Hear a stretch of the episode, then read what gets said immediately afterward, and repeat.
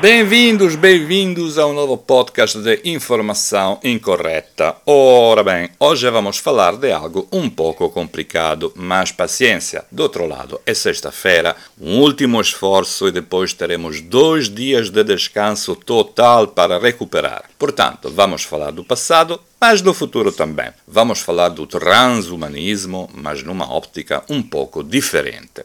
Uma das razões pelas quais a informação incorreta sempre tratou da história é que a história somos nós. Esta não é apenas uma frase bonita, é uma realidade. Ao nascer, ninguém é uma folha em branco que espera de ser escrita. Pelo contrário, já há letras, há palavras, há frases completas que devem apenas ser descobertas e que, quando as condições o permitem, surgem e podem ser lidas. Os nossos antepassados não transmitiram apenas um código feito de X e Y que determina a cor dos olhos ou a cor dos cabelos. Transmitiram outras características, como a nossa forma de pensar, que por sua vez é fruto das adaptações sofridas ao longo dos milênios. A frase A história somos nós significa mesmo isso, que cada um de nós é o somatório de séculos e milênios de experiências acumuladas, elaboradas e deixadas como uma herança. Agora, o que tem isso a ver com o presente?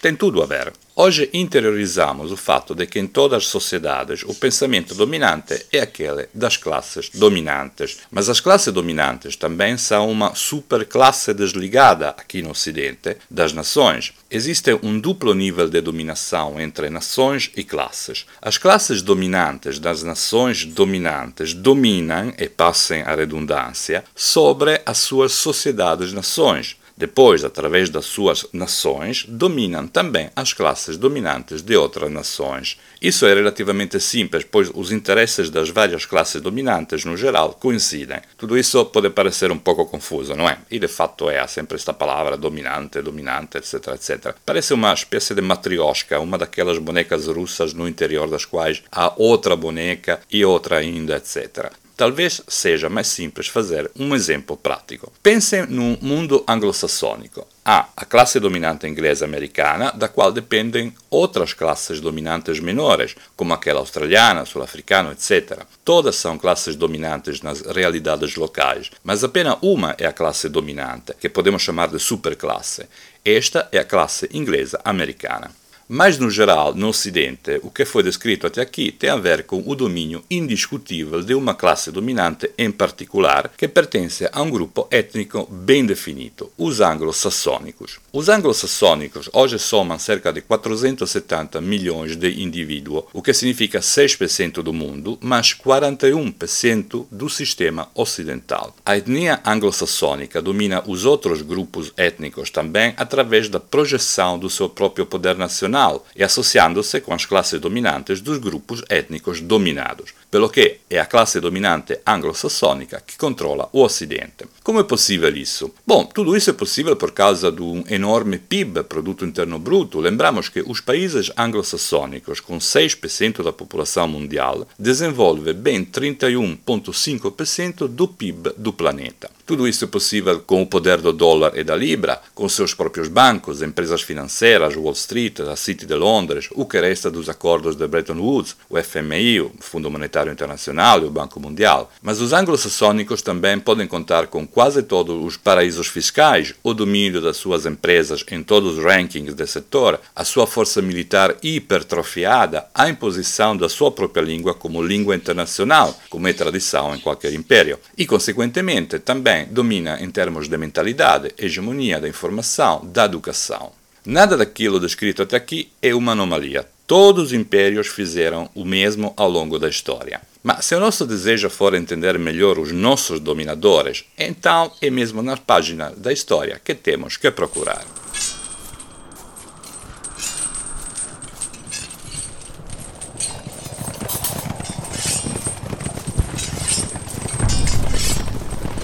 Os anglo-sassônicos têm a sua própria religião, que existe em duas versões: a versão cristã, no sentido protestante, e a deísta, aquela própria das elites. Eles têm uma filosofia própria também, nascida na Idade Média inglesa, portanto protegida do aristotelismo. É o resultado de uma filosofia sem sensibilidade ética e política, lógica racional por um lado, metafísica pitagórica do outro. Os anglo-saxônicos são de origem tribal, uma origem germânica. Estavam divididos em clãs e conseguiram impor-se como aristocracia nas populações dos antigos bretões e gaélicos desde o sexto século depois de Cristo. Mas a natureza tribal sobreviveu. Aceitaram mal o monarca, contra o qual rebelaram-se cedo, a Magna Carta de 1215, e depois em várias ocasiões, até que cortaram a cabeça de um rei já no ano de 1649, ou seja, 140 anos antes dos franceses. Esse cenário de uma elite sem chefias, sem líderes, cujo interesse comum é não pagar os impostos, foi descrito pelo mesmo anglo-saxônicos com o termo de liberdade. De fatto, già nel 1688 destronaram o monarca, colocando no lugar dele o poder parlamentar com seus próprios representantes. Lembramos que ainda em 1832 o parlamento do reino era votado por apenas 4% dos adultos, homens, não mulheres, segundo um esquema que mais tarde foi chamado de democracia liberal. Os anglo-saxônicos não inventaram capitalismo, mas gostaram dele, gostaram muito e o tornaram o único sistema econômico possível, o único regulador da sociedade. O que não admira, já vimos que o esquema do pensamento filosófico anglo-saxônico não tem sensibilidade nem ética nem política.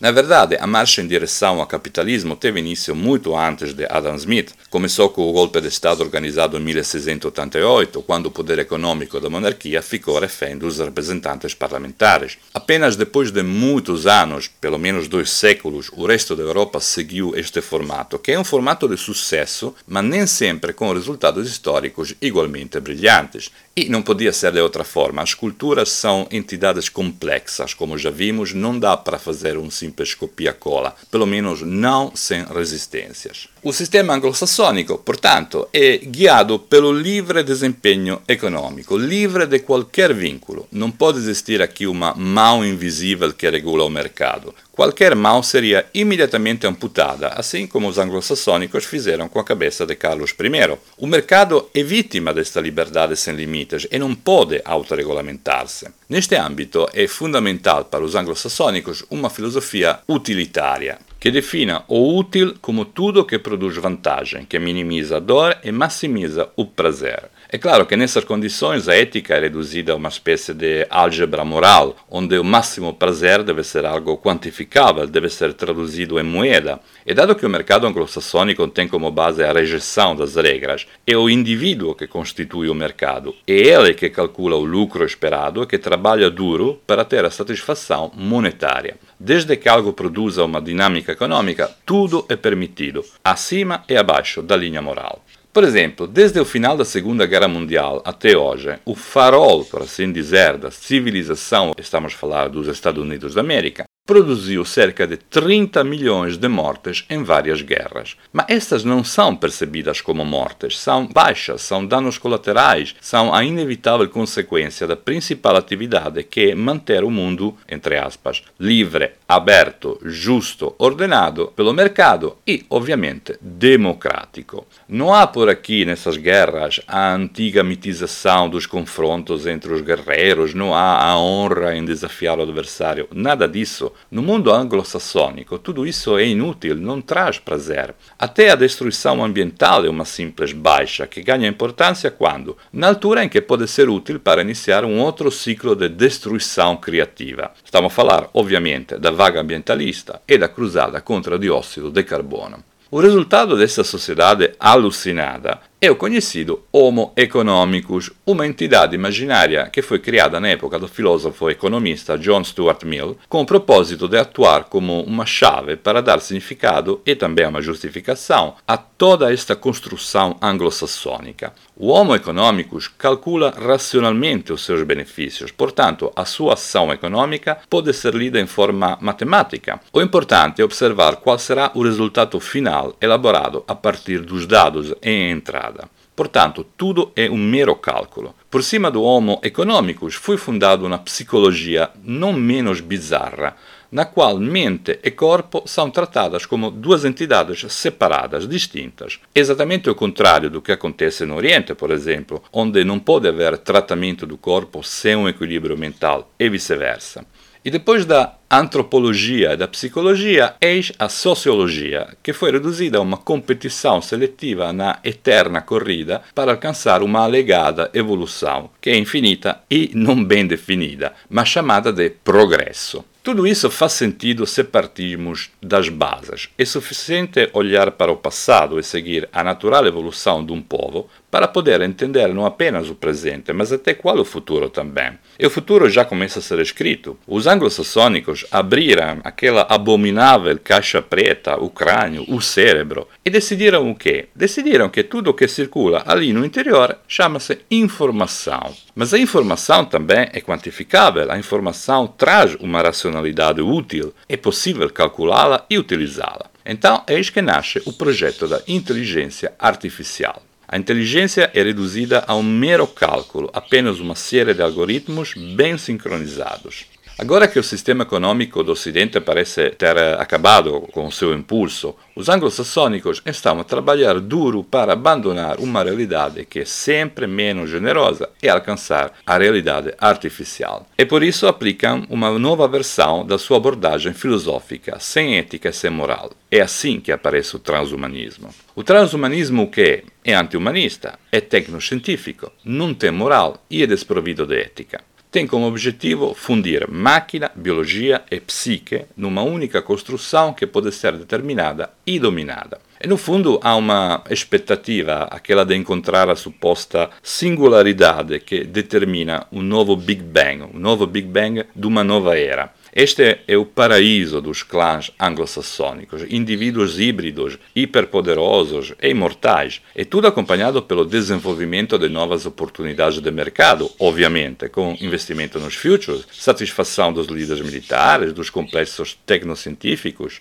Trata-se do poder absoluto, a capacidade de dominar a natureza. E isso não deve admirar. Estas são ainda as pulsões dos chefes dos antigos clãs. A classe dominante anglo-saxônica, que sempre foi intrinsecamente deísta e nunca verdadeiramente cristã, porque não é possível ser cristão sem uma verdadeira espiritualidade, a classe dominante odeia a natureza e adora a técnica que proporciona uma sensação de omnipotência, juntamente, como é óbvio, com o dinheiro e os aditivos químicos dos quais são ávidos consumidores, dado que o hidromel passou de moda. Portanto, abolida a filosofia, que para um utilitário é inútil, abolida a história, que afinal é apenas uma coleção de fracassos na estrada do progresso, no completo delírio reducionista, o anglo-saxônico exalta a ciência, mas ainda mais a técnica e a produção de meios para atingir os seus fins. Vale a pena citar nesta altura Zoltan Istvan, um americano transhumanista, jornalista, futurista e, ovviamente, empreendedor e democrata. No seu livro The Transhumanist Wager, de 2013, Istvan afirma, e passo a citar, o usado código do transhumanista deve prevalecer. É um fato inevitável e inegável è inerente à natureza non democratica da tecnologia e ao nosso progresso evolutivo tecnológico. É o futuro. Nós somos o futuro, que gostem ou não. Esse futuro deve ser moldado, guiado e gerido corretamente pela força e pela sabedoria dos cientistas transhumanistas e pelas nações prontas a apoiá-los com os seus recursos. Fim da citação. Não é difícil imaginar quais serão os clãs, ah, desculpem, as nações que irão apoiar a vaga transhumanista. Destruir e ultrapassar o humanismo é um dever se o nosso objetivo for o transhumanismo. Isso parece-me óbvio. Então, é preciso começar dos alicerces de uma sociedade demasiado ligada ao passado. Destruir os antigos valores como a família, que desde sempre foi o tijolo da sociedade, este é o primeiro passo, mas não é suficiente. É preciso remover as certezas de cada indivíduo, abalar o indivíduo nas suas convicções mais profundas e pôr em causa até o seu próprio ser como indivíduo. Então, bem-vindos no mundo transgender, onde não há pontos de referência, onde até a nossa biologia pode ser mudada por completo e onde qualquer ser humano está pronto para um novo passo em frente. A filosofia sem moral, tipicamente anglo-saxônica, adoperou-se de uma realidade lícita, como aquela homossexual, para transformá-la em algo útil, um instrumento, um novo degrau para a sucessiva etapa evolutiva. O fascismo LGBT funciona em sincronia com a cruzada antidióxido de carbono. O fim é empobrecer o indivíduo, tirar-lhe as suas origens, a sua história, todas as suas certezas e deixá-lo como massa sem forma, pronta para ser moldada. Aparentemente, neste panorama, multiplicam-se as oportunidades de escolha por cada um de nós, mas na verdade as escolhas desaparecem por completo e são substituídas por um percurso obrigatório, utilitarista, que tem um único fim determinado desde o princípio. No acaso falamos de fascismo, porque esta é uma ditadura.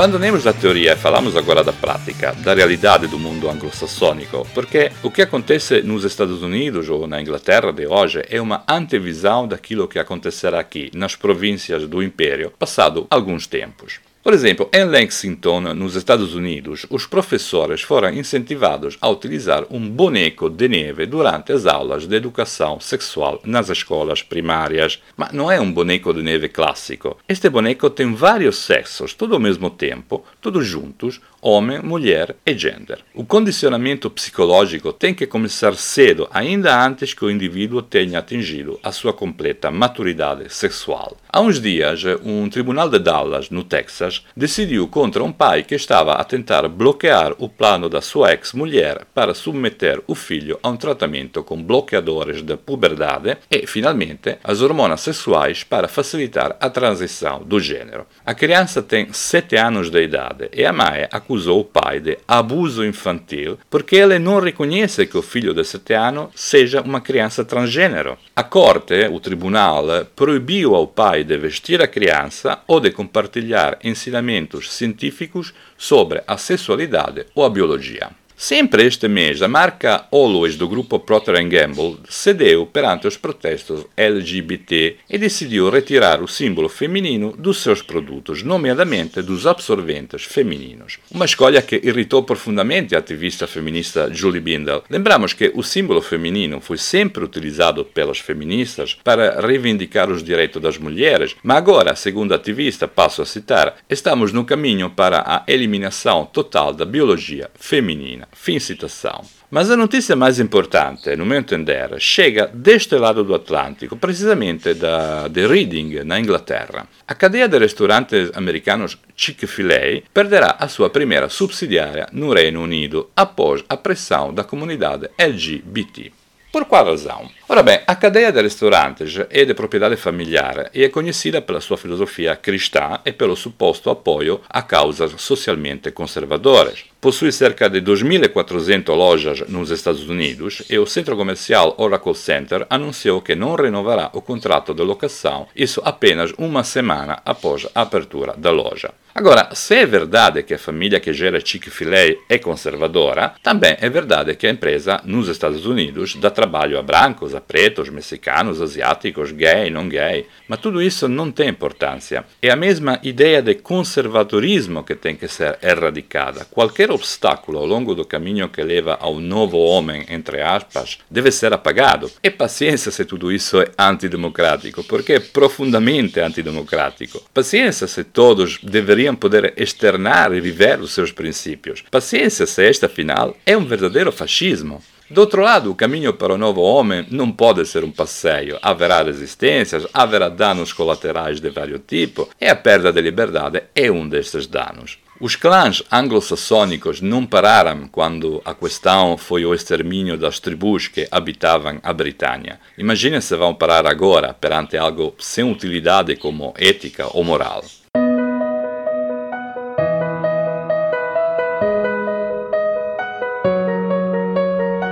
E acaba aqui mais uma vez um podcast, o podcast da informação incorreta, meus senhores. O que pode dizer mais o bom Max? Nada, está tudo dito. O que sobra é enviar abraços, beijinhos, parabéns a todos os ouvintes e marcar o reencontro para quando? Para o próximo podcast. Até lá, comportem-se e fiquem bem. Game over.